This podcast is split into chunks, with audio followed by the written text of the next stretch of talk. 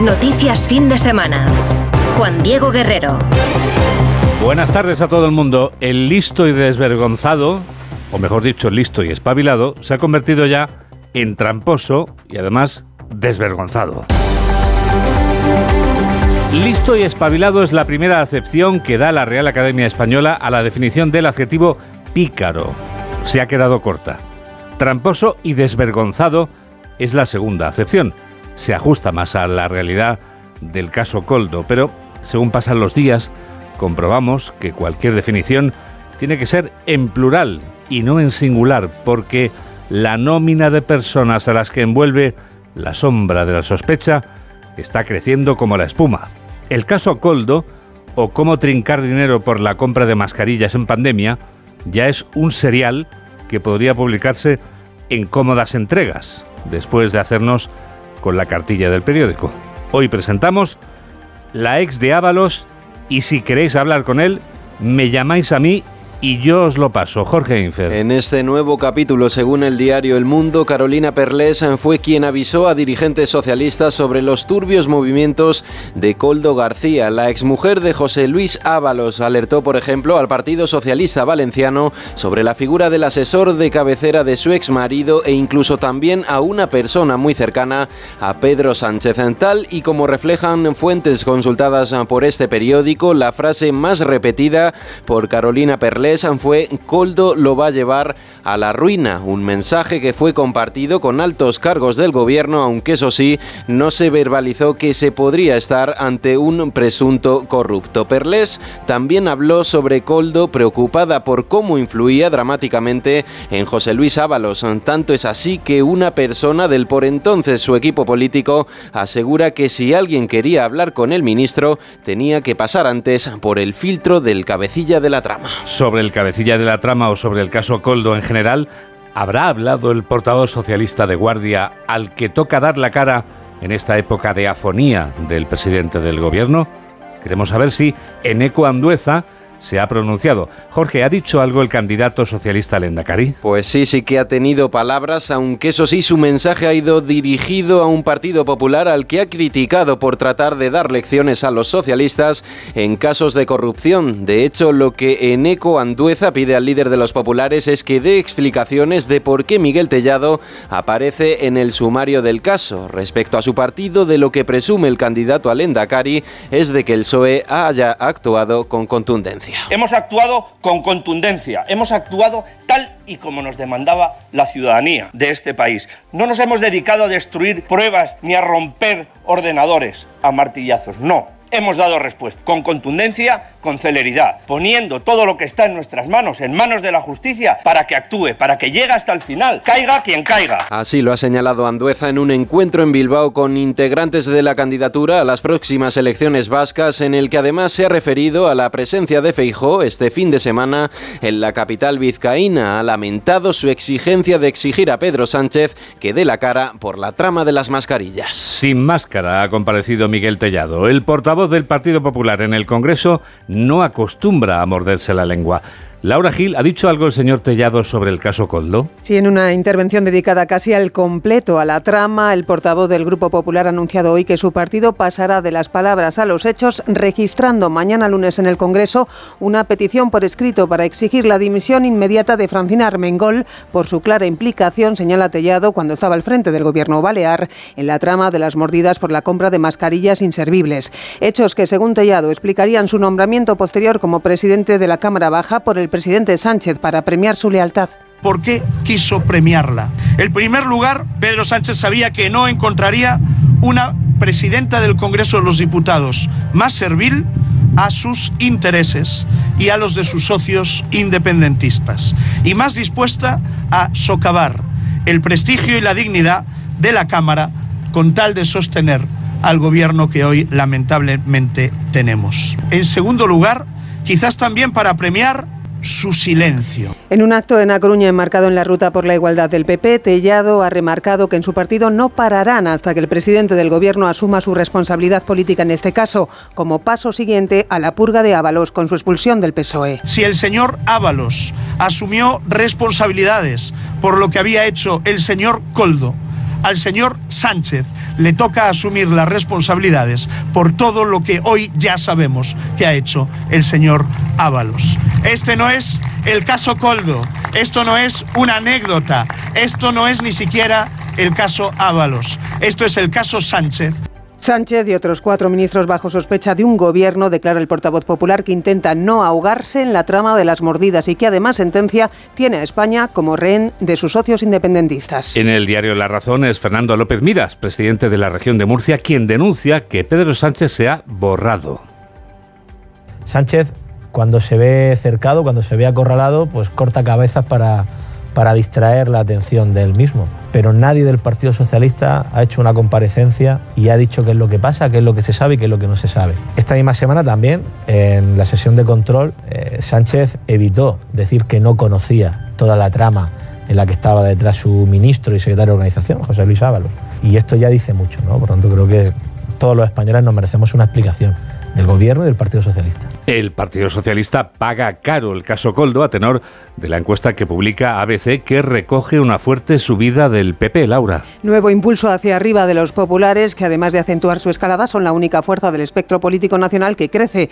Con Feijó al frente alcanza el 37,9% de los votos que traducido a escaños equivale a una horquilla de entre 159 y 165, una subida de casi 5 puntos en intención de voto desde julio. Por el contrario, el PSOE que parece acusar el tropiezo de las elecciones gallegas y el caso Coldo, profundiza en su descenso con un porcentaje de voto del 28,4% y reduce su horquilla a entre 110 y 116 escaños, una caída de más de tres puntos desde la cita electoral del 23J. Sumar ya sin Podemos se desplomaría pasando a obtener entre 14 y 18 escaños. Feijó aparece como el líder mejor valorado y por último la percepción negativa de la política por los españoles aumenta tras el arranque de legislatura hasta el 62%. La aprobación de la ley de amnistía es algo que ya da por hecho Junts, una vez que el expresidente a la fuga lo haya verbalizado.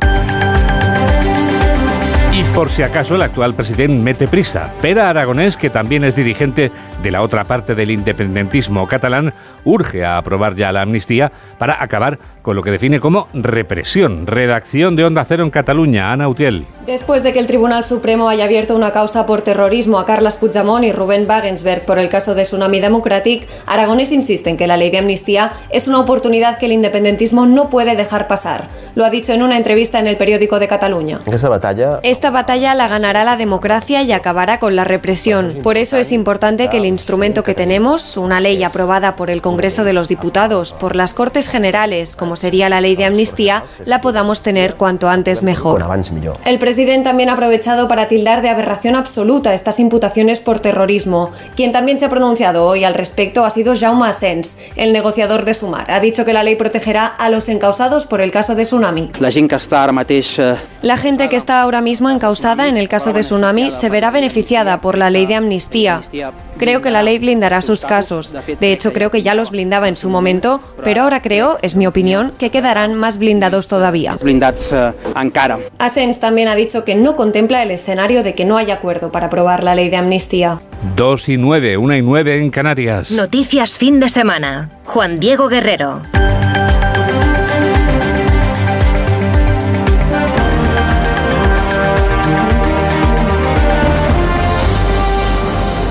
Tercera jornada del Festival de Málaga, del que es patrocinador oficial A3 Media, sigue convirtiendo a la capital costasoleña en la ciudad del cine. La programación del certamen confirma que este festival se consolida como un referente para el cine español. Desde Málaga informa Isabel Sánchez. Con tres premios Goya en su haber, la diseñadora de vestuario Clara Bilbao da el salto a la dirección Contratamos demasiado bien a las mujeres, con Carmen Machi como Remedios Buen Día, dispuesta a defender su patria por encima de todo, incluso de un grupo de maquis en la España del 45. ¿De qué vamos a tomar el pueblo si estamos huyendo a Francia? ¿Pero quieres dejar de interrumpir? Estará ahí hasta el día que mueras. Y después. Fanática de los cojones. Presiento que va a ser un día especial. ¿Y entonces? ¿El plan cuál era, comandante Bocas? Te van a cagar. Basado en una historia real, la de un maestro dispuesto a cambiar el día a día de una zona marginal en México, entra hoy también a concurso Radical, en una jornada en la que recibe el premio Málaga Talent Pilar Palomero por un futuro prometedor. Con su ópera prima, Las Niñas obtuvo en 2020 la Biznaga de Oro en este certamen, además de tres premios Goya. 2 y 11, 1 y 11 en Canarias. Onda Cero. Noticias fin de semana. Llega el minuto económico. Hoy Ignacio Rodríguez Burgos nos explica en un minuto qué tienen que ver los funcionarios con la inteligencia artificial. En la última remodelación de gobierno por la salida de Nadia Calviño, el Ministerio de Economía recayó en Carlos Cuerpo. Muchos analistas políticos concluyeron que José Luis Escribá había salido perdiendo en la crisis gubernamental a quedarse como ministro de Transición Tecnológica. Pero con los cambios le llegó la responsabilidad de la función pública, ser jefe de millones de funcionarios que no es moco de pavo. Y la tecnología, la digitalización es el gran dorado de la economía actual. Solo hay que mirar el ranking de las empresas más valiosas del mundo en bolsa. Esta semana Escribá va a conseguir más poder. El Consejo de Ministros tiene previsto aprobar el martes la creación de la Sociedad Estatal de Tecnología, una especie de SEPI digital, es decir, intervendrá el Estado directamente en este negocio. Entre unas cosas y otras, esta sociedad movilizará unos 20.000 millones y agrupará programas ya en marcha, pero además podría implicarse en la compra pendiente del 10% de Telefónica, ya que los saudíes de STC se han dado un plazo de un año para alcanzar el 9,9% del capital de la operadora. Con lo cual, Escribá ha pasado de reformar las pensiones a su manera y del imperfecto e inconcluso ingreso mínimo vital a enfrentarse al reto de reformar la administración pública y empujar al Estado y al país hacia el nuevo horizonte tecnológico, con inteligencia artificial incluida.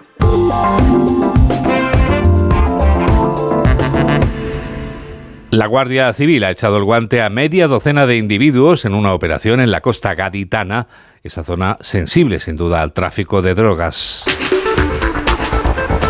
Los agentes del Instituto Armado han intervenido varias embarcaciones. Mamen Rodríguez Astre. Te escuchamos, Mamen. Cuéntanos datos, por favor. En total se han intervenido cinco embarcaciones, cuatro de ellas semirrígidas, con varios motores cada una, más de 2.000 kilos de hachís y casi 8.000 litros de gasolina. Rosa Reina, portavoz. Los agentes interceptaron además una embarcación en el río Guadalquivir con 3.850 litros de gasolina para abastecer las embarcaciones semirrígidas relacionadas con actividades ilícitas relacionadas con el tráfico de drogas. En las operaciones participan la Guardia Civil Española y también la Guardia Nacional Portuguesa. Ya que estás aquí, Mamen, ¿nos adelantas si el tiempo de esta semana que llega ya vamos a seguir pasando frío? Pues vamos a seguir, Juan Diego, instalados en el invierno. Más frentes con agua y nieve en el centro y en el norte. A partir del martes se espera un cambio de tendencia. El anticiclón irá ganando terreno y el paraguas quedará reducido al extremo norte hasta el jueves, cuando lleguen más frentes por el oeste que llegarán al este. Lluvia abundante con la que terminaremos la semana. El termómetro estará bajo para empezar y para terminar la semana. Subirá el martes y el miércoles. Enseguida vamos a dar ya la vuelta al mundo en 80 segundos. Hola, soy Mario Viciosa y por nada me perdería la selección musical de Juan Diego Guerrero en Noticias Fin de Semana.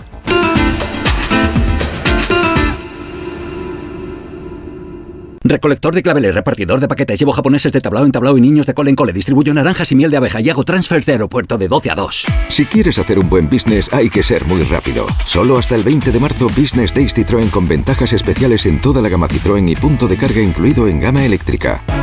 Citroën. Condiciones en citroen.es. Arranca una nueva edición de los premios Ponle Freno para reconocer las mejores iniciativas que hayan contribuido a promover la seguridad vial en nuestro país. Consulta las bases en ponlefreno.com y envía tu candidatura antes del 4 de marzo.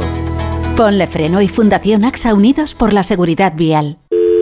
Securitas Direct, ¿en qué puedo ayudarle? Buenas, llamaba porque quiero instalarme una alarma. ¿Ha sufrido algún robo? No, pero lo han intentado mientras estábamos en casa de mi madre celebrando su cumpleaños y ya no me quedo tranquila. Pues no se preocupe. Si usted quiere, esta misma tarde le instalamos su alarma. Protege tu hogar frente a robos y ocupaciones con la alarma de Securitas Direct. Llama ahora al 900-272-272. ¿Cansado? Revital. Tomando Revital por las mañanas recuperas tu energía, porque Revital contiene ginseng para cargarte las pilas y vitamina C para reducir el cansancio. Revital, de Pharma OTC. Llega el final. Ya toca despedirse. De la serie que ha marcado la historia de la televisión. Os voy a llevar en mi corazón para siempre. Amar es para siempre. Últimos capítulos. De lunes a miércoles en Antena 3. Lo único que quiero es que me sigas eligiendo cada día de tu vida. Y el miércoles a las 11 menos cuarto de la noche, vive una noche inolvidable con el capítulo final y los momentos más emocionantes de la serie con sus protagonistas en Hasta Siempre Amar. El miércoles en Antena 3. Bienvenidos a una nueva temporada de Fórmula 1 en Dazón. Fernando está listo, Carlos preparado y nosotros dispuestos a vivir con pasión cada gran premio, porque la Fórmula 1 nos corre por las venas. Vívela solo en Dazón desde 19,99 euros al mes. Síguenos en Twitter en arroba noticias FDS. Es el momento del Foreign Affairs. Son las noticias del resto del mundo. ¿Dónde empezamos, José Manuel? En Gaza, donde las tropas israelíes continúan atacando con dureza el centro y sur de la franja y con la incertidumbre de la presencia de Israel en una nueva ronda de negociaciones en el Cairo para buscar un acuerdo de tregua antes del mes sagrado islámico del Ramadán. El ejército israelí asegura que en Yan Yunis, bastión de Hamas en el sur del enclave, su aviación ha destruido ya unos 50 objetivos terroristas en seis minutos, tales como infraestructura subterránea, estructuras militares, puestos de lanzamiento de misiles antitanque y puntos de encuentro operativo de terroristas. Tel Aviv dice que ha eliminado a 30 terroristas en estos ataques, si bien la autoridad palestina habla de 90 personas asesinadas en las últimas 24 horas y 30.410 desde que comenzara la guerra. En Gaza la población se enfrenta además a una hambruna sin precedentes. Los pediatras alertan de las consecuencias futuras para los bebés nacidos estos últimos meses. El hambre y la falta de comida repercuten en el futuro de estos niños. Cuando un niño tiene que comer tres veces al día y solo come una, sufre malnutrición y todas las enfermedades asociadas. En los estados más graves padecerá infección en los pulmones y en la sangre, por no hablar de la hepatitis que se está extendiendo rápidamente por todo el país por la falta de alimentos. El ejército de Israel planea suspender temporalmente las actividades militares en algunas áreas de la franja de Gaza para facilitar las entregas de ayuda humanitaria. Una pausa que se produciría entre las 10 de la mañana y las 2 de la tarde para garantizar que los civiles acceden de forma segura a los centros de distribución de alimentos. Por otra parte, el gobierno judío ha hecho pública su investigación preliminar sobre la operación de reparto de ayuda que se saldó con más de un centenar de palestinos muertos el pasado jueves. Según este informe, los militares israelíes abrieron fuego directo contra un grupo de saqueadores, pero la mayoría de los fallecidos se debió a una estampida. A todo esto, hoy está previsto que comience en el Cairo una nueva ronda de conversaciones de paz con la duda de la presencia de Israel. Informa la corresponsal de Onda Cero en Jerusalén, Hanna Beris. Israel exige a la organización terrorista Hamas como condición para seguir participando en negociaciones en el Cairo para un acuerdo que publique una lista clara con los nombres de todos los secuestrados que están con vida. Israel ha dado por muertos a por lo menos 32 de los 134 en manos de Hamas. A esto se agrega el hecho que Hamas, cada tanto, como por ejemplo este último viernes, publica videos en los que dice que algunos secuestrados murieron y no presenta ninguna prueba concreta. Además, Hamas alega que no logra contactarse con los que tienen en su poder aparte de los secuestrados y no sabe cuál es su situación. Sea mentira o verdad, para las familias de los 134 secuestrados, esto es una verdadera pesadilla. El Comando Central de Estados Unidos asegura que el buque británico y de bandera de Belice, Rubimar, que acabó hundiéndose ayer en el Mar Rojo tras ser atacado por los rebeldes hutíes, transportaba 21.000 toneladas métricas del fertilizante químico. Se trata de sulfato de amonio altamente tóxico y el gobierno de Yemen explica que estamos ante una catástrofe medioambiental sin precedentes. Además, el casco hundido del buque supone también un riesgo de impacto para otros barcos que transitan por las concurridas rutas marítimas del Mar Rojo. En Ucrania, el número de civiles muertos tras un ataque ruso contra la ciudad de Odessa asciende a 10. José Manuel, entre ellos dos bebés de menos de un año. El gobernador de la región ha explicado que entre los escombros ha aparecido el cadáver de una madre sobre el de su bebé de cuatro meses en un intento de protegerle de la explosión. El ataque ruso con drones kamikaze de fabricación iraní ha destruido varios bloques de apartamentos. Viajamos ahora hasta Alemania porque un barrio de Berlín ha amanecido tomado por un fuerte dispositivo policial que buscaba a dos históricos terroristas en busca de captura desde hace más de 30 años. Se trata de miembros de la extinta facción del Ejército Rojo a los que la policía denomina pensionistas de la RAF por su elevada edad y a los que se intenta arrestar después de la detención el martes pasado de Daniela Clete, que había pasado décadas en la clandestinidad. Sabemos que en el operativo de esta mañana ha habido detenciones y se han escuchado disparos. Vamos a conocer la última hora con nuestra corresponsal en Berlín, Paola Álvarez. Mañana infructuosa de redadas en Berlín, la policía registró varios domicilios en busca de Ernst Volker Staub y Burkhard Garbeck, los dos exterroristas de la RAF que siguen huidos después de que esta semana se detuviese a Daniela Clete, el vértice de un triángulo bautizado en Alemania como los pensionistas de la RAF, que han pasado 30 años viviendo en la clandestinidad. Dos hombres han sido detenidos en la operación de esta mañana, aunque la policía asegura que no se trata de los sospechosos. Los fugitivos pertenecieron a la última generación del grupo terrorista que actuó sobre todo en los 70 y los 80 y se cree que no cometieron ninguno de los más de 30 asesinatos que se atribuyen a la RAF.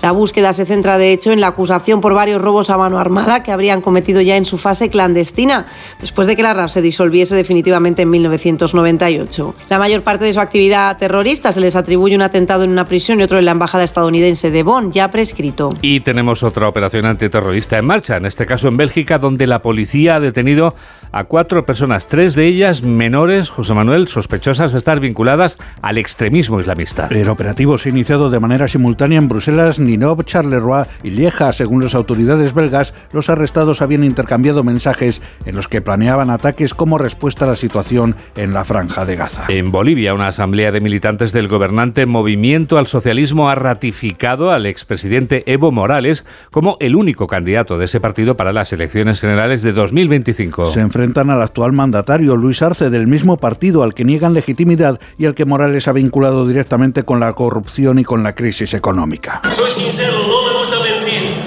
En este momento defender lucho es defender la corrupción. Saben ustedes, defender es que siga destrozando Bolivia económicamente. La Fiscalía de Burkina Faso ha anunciado el comienzo de una investigación sobre el presunto asesinato de al menos 170 civiles en una serie de ataques ocurridos en tres localidades del norte del país. Aunque se desconoce por el momento la autoría de los ataques, la región norte de Burkina Faso es un frecuente escenario de enfrentamientos entre grupos yihadistas y fuerzas de seguridad. Ha sido un resumen de José Manuel Gabriel. Hola, soy Julia Otero y yo también escucho noticias fin de semana de Onda Cero con Juan Diego Guerrero.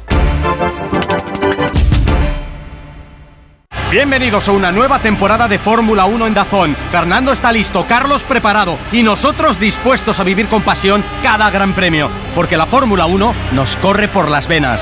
Vívela solo en Dazón desde 19,99 euros al mes. Llega el final. Ya toca despedirse. De la serie que ha marcado la historia de la televisión. Os voy a llevar en mi corazón para siempre. Amar es para siempre. Últimos capítulos. De lunes a miércoles en Antena 3. Lo único que quiero es que me sigas eligiendo cada día de tu vida. Y el miércoles a las 11 menos cuarto de la noche. Vive una noche inolvidable con el capítulo final y los momentos más emocionantes de la serie con sus protagonistas en Hasta siempre amar. El miércoles en Antena 3. Pablo ha vuelto a suspender, no sé qué hacer. Prueba con The Memory Studio. A Luis le va genial. The Memory contiene vitamina B5 que contribuye al rendimiento intelectual normal y eso lo nota en exámenes. The Memory Studio, de Pharma OTC. Síguenos en Facebook en Noticias Fin de Semana Onda Cero. Titulares del deporte con David Camps. En juego desde las 2, Villarreal 2, Granada 0, 4 y cuarto Atlético de Madrid Betis, 6 y media Mallorca Girona, a las 9 Atlético de Bilbao Barcelona, mientras sigue coleando el choque en el estadio de Mestalla, 2-2 entre el Valencia y el Real Madrid, y la decisión del colegiado Gil Manzano de señalar el final del encuentro instantes antes de un gol marcado por el inglés Bellingham que hubiera supuesto la victoria del Madrid. Se clarifica la parte baja de la clasificación con la victoria del Sevilla 3-2 ante la Real Sociedad, el empate del Cádiz 1-1 ante el Rayo Vallecano y el empate del Getafe 3-3 ante Las Palmas. En segunda división, en juego desde las dos, Andorra 0, Valladolid 0 y además en la Liga Endesa de Baloncesto finalizado Andorra 70, Real Madrid 89, quedan 24 segundos para el final, Girona 76, Obradoiro 77. Por la tarde, Valencia Palencia, Gran Canaria Basconia y Barcelona Zaragoza con el posible regreso de Ricky Rubio a la Liga ACB con el Barça y además la atleta española Ana Peleteiro consigue la medalla de bronce en el triple salto en los mundiales de atletismo en pista cubierta que se, que se celebran en Glasgow. Es la primera prueba en la que compite Ana Peleteiro después de la maternidad. Y ahora lo que va a pasar ahí fuera la semana que viene. Ahora con Yolanda Viladecans, las noticias del futuro marcará el paso del futuro del caso Coldo. De momento, el martes llega al Senado, donde el Gobierno tendrá que responder a las preguntas de la sesión de control, entre las que destacan las referidas a este asunto. En ausencia del presidente del Gobierno, Pedro Sánchez, que el martes viaja a Brasil y Chile, será la vicepresidenta primera, María Jesús Montero, la encargada de contestar. Viajará también el líder popular Feijóo a Bucarest para participar en el Congreso del Partido Popular Europeo y allí exponer cómo la trama de corrupción del llamado caso Coldo está dañando al Gobierno socialista. Lunes, además, muy económico, con datos de paro y afiliación a la Seguridad Social del pasado mes de febrero. Será el martes cuando el ministro de Agricultura, Luis Planas, va a volver a reunirse con los agricultores para intentar cerrar un acuerdo que desconvoque las protestas. Semana en la que además hay elecciones presidenciales en la Conferencia Episcopal Española con 49 obispos en el bombo. El, próximo martes conoceremos el resultado final. Y en nuestros ¿Mm? días mundiales, JD, te cuento porque hay muchos esta semana. Mañana es el Día Mundial de la Ingeniería Sostenible es el Día Mundial también mañana lunes de la obesidad. El martes es el Día Mundial de la Eficiencia Energética. El jueves Día Mundial de los Cereales y el viernes, ya lo sabes, es el día 8 de marzo, es el Día Internacional de la Mujer. Es tu día. Eso es. Es vuestro día, por supuesto. Lo viviremos intensamente en la radio, como hacemos cada año. Y tú, que estás a ese lado de la radio, estás escuchando un programa de noticias que produce Mamen Rodríguez Astre y que realiza José Luis López Galindo aquí en Onda Cero, tu radio. Noticias fin de semana. Juan Diego Guerrero. ¿Cómo pasa el tiempo? Nos despedimos ya con una de las canciones country que más éxito tiene ahora mismo. Es una composición de John y TJ, que son hermanos y residentes en Nashville, que es la capital de la música country. John y TJ se hacen llamar Brothers Osborne, aunque Osborne se escriba como realmente como Osborne en español, nada tienen que ver con un toro o con Norberto, también llamado Bertín. Los Brothers Osborne ensamblan sus voces armónicamente como vamos a comprobar. Lo comprobamos en este Nobody's Nobody, no somos nadie. Gracias por estar a ese lado de la radio, porque tú eres alguien importante.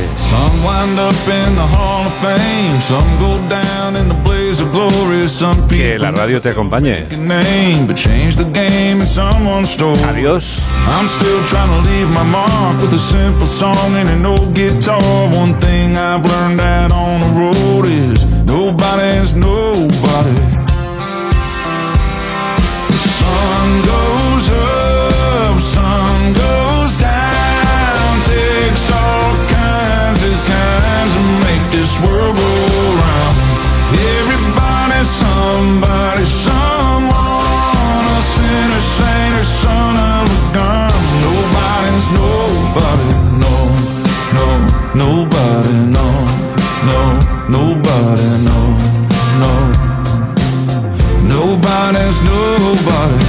Someone's out filling the tank, keeping the good years on the road, but someone's filling up their drain, forgetting someone that can't let go. Some lovers leave their mark with a pocket knife and an oak tree heart. However you come, however you go, nobody's nobody.